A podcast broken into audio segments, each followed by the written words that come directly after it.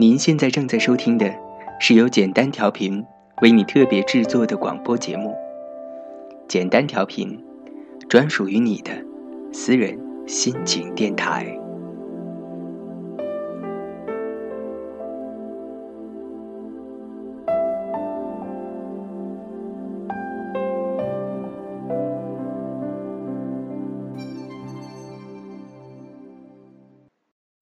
是的，我经常忘记，于是他又经常不知不觉的变得很重，重到赴后某月某日，我坐在香港飞往东京的班机上，看着空服员推着免税烟酒走过，下意识提醒自己，回到台湾入境前记得给你买一条黄长寿。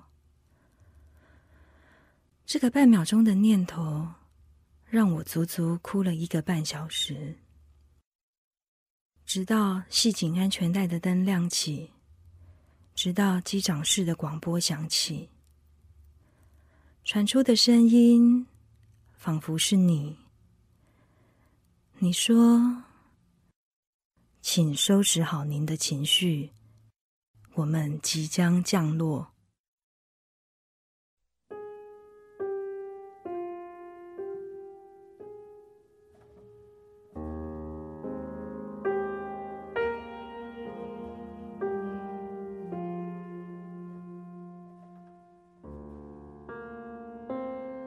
你还在吗？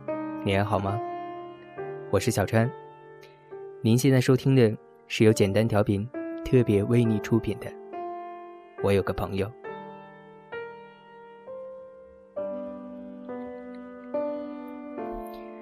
在这里呢，小川要先跟大家说一声感谢。昨天的节目，承蒙各位多多支持，在我各种无理的要求之下。因为我没有想到，昨天晚上上传了之后呢，节目就真的在今天上午十二点的时候，收听率破了一百五。要真的谢谢大家。虽然昨天的节目很短，而且有一大部分都是挥霍同学的声音，但是大家还是努力的支持。谢谢你们一直以来这么长久的包容我的任性和小脾气。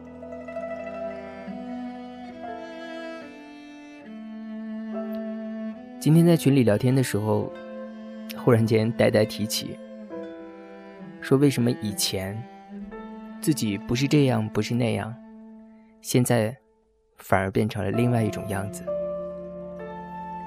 我就笑说，以前的你没有那么的爱搭 logo，以前的我可以穿着很随便的出门，以前的我们吃簋街，吃多辣都没关系。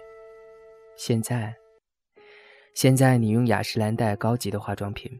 现在，我不打领带都不能出门。现在的我们，吃辣椒太多了就上火，熬夜一点就头痛。过去我们什么都没有，但是我们拥有快乐。现在我们什么都有，可是却穷的只剩下了金钱。也许有的时候。不是我们爱忘从前，而只是因为有些事经历过之后，便再也退不回去了。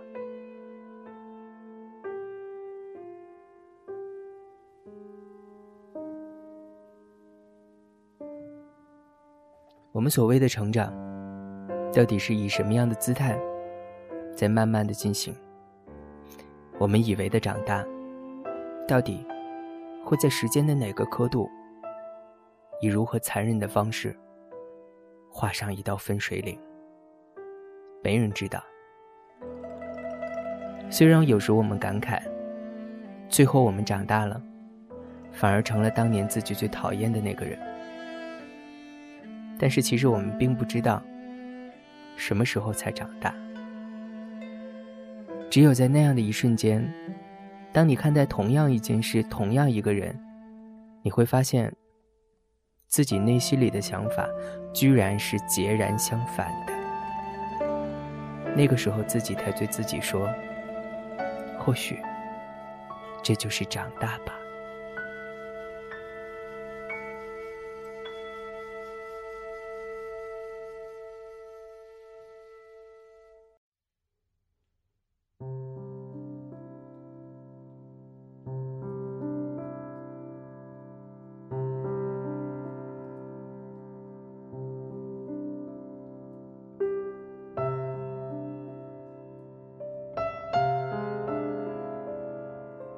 按照惯例，今天小陈为大家带来的这个故事呢，依旧是来自于吴念真的这一本书，名字叫做《这些人，那些事》。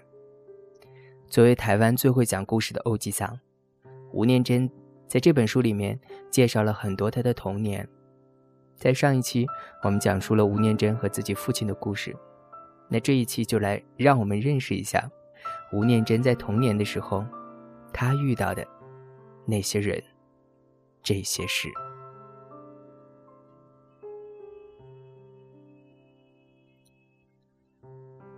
我很讨厌那个警察，从外表就开始讨厌起。秃头、秃肚，还有狐臭。他的制服从来都没有平整过，而且不是少了扣子，就是占了缝。有一次，我妈妈好心的要他脱下来帮他补。他竟然大辣辣的穿着已经发黄而且到处是破洞的内衣，舔着肚皮和一堆矿工在树下喝起太白酒配三文鱼。听大人说，他和主管不和，所以不但老是升不上去，而且分配的管区就是我们那个从派出所要走一个小时山路才到得了的小村落。他没有太太，据说是在基隆河边。掏煤炭时不幸淹死了。不过有个女儿，低我两个年纪。她应该像妈妈吧，因为她没有她爸爸那么胖，而且长得还算好看。这个女儿经常是我们那边的人送她礼物的好借口，比如春末夏初，妈妈会到隔壁村落挖竹笋。看到他就会给他一袋，说：“炒一炒，给你女儿当便当。”过年，全村偷杀猪，那种没盖税印的肉，我父亲甚至都会明目张胆的给他一大块然后一本正经的跟他说：“这块死猪仔肉带回去给你女儿补一补。”父亲这辈子最大的缺点就是好赌。每年至少总有一次，妈妈会因为赌博这件事和父亲吵到离家出走，不是呛声要断缘断念去当尼姑，就是要去台北帮佣，自己赚自己吃。而最后，通常都是我循着他蓄意透露给别人的口讯，去不同的地方求他回来。有一次我受不了了，把这样的事儿写在日记上，老师跟我说，可以写一封检举信到派出所。要他们去抓赌，老师特别交代说，要写真实的姓名和地址，不然警察都不理你。不知道是老师太单纯还是我太蠢，我真的认真写了一封信，趁派出所的服务台没人的时候往上头一摆，然后快跑逃开。两三天后的一个周末下课回到家，看到那个警察正开心的。跟父亲以及其他叔叔伯伯在树下喝酒聊天，他一看到我就说：“应该是他写的吧？”没想到小小的个头文笔却那么好，他竟然把我那封检举信拿给半个村子的人观赏。我被父亲吊起来狠狠的打，叔叔伯伯还在一旁添油加醋的说：“这么小就学会当抓耙子。”该打。最后，拦阻父亲并且帮我解下绳子的，虽然也是他，但从那时候开始，到我离家到台北工作的那段时间里，我再也没正眼看过他一次。再看到他，是将近二十年之后的事。那时，父亲因息肺经常住院。有一天，我去医院探视。才打开病房的门，就闻到一股浓烈而熟悉的狐臭味儿。不用说就知道坐在父亲床边的那个老人是谁了。他笑着问我说：“还认得我吗？”我心里想说：“要忘掉你还真难嘞。”他得意的跟我说：“刚刚我还跟你多桑讲，我眼光真的不错，小时候就能看出你文笔那么好，现在不但在报纸上写文章，还写电影，写这么出名呢。”最后一次看到他，是在父亲的告别时。那是一个台风天，跟大多数人一样，他全身湿透。不过比较特别的是，他还没有捻香，就先走到我的面前，嘴唇颤动了好久，才哽咽的说。要孝顺你妈妈。你爸爸跟我说过，说他这辈子最对不起的，就是你妈妈。不知道是现场线香的味道太过浓烈，还是怎样。虽然靠我那么近，近到可以清晰的看到泪水顺着他深深的法令纹流到下巴的我。却没闻到他身上有任何让人不舒服的异味。几个月前，去一个大学演讲，结束的时候，一个孩子过来问我说：“认不认识某某？”说那个人是他的外祖父，就是当年害我被父亲吊起来打的那个警察。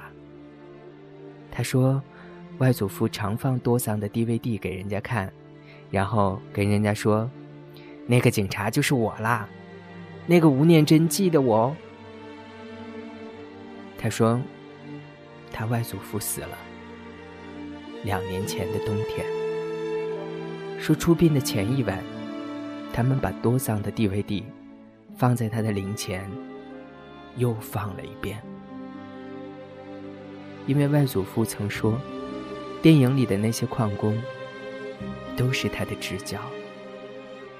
他说他临走的时候说：“万一到了那一天，他们一定会来帮我带路，跟我作伴。”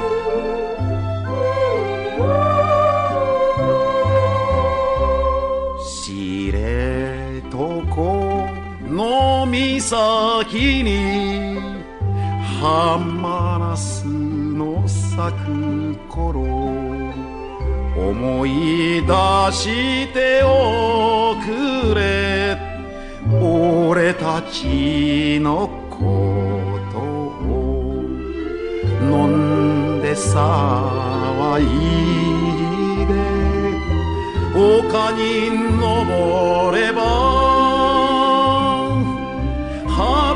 かくなしりに白夜は明ける。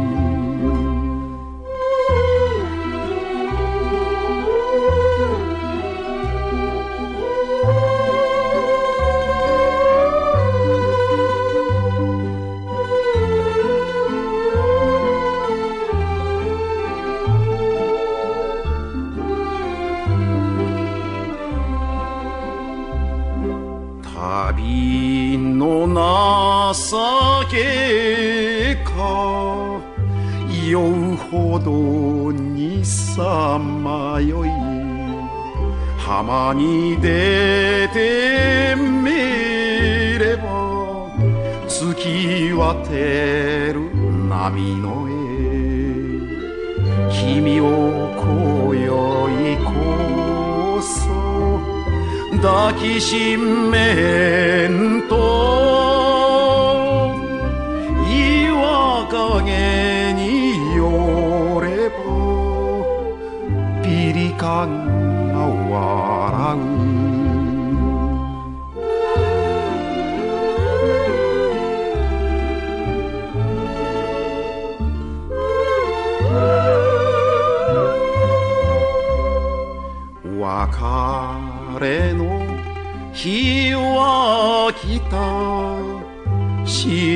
知床の村にも君は出てゆく。峠を越えて忘れちゃ嫌だよ。気まぐれガラスさ。私ほな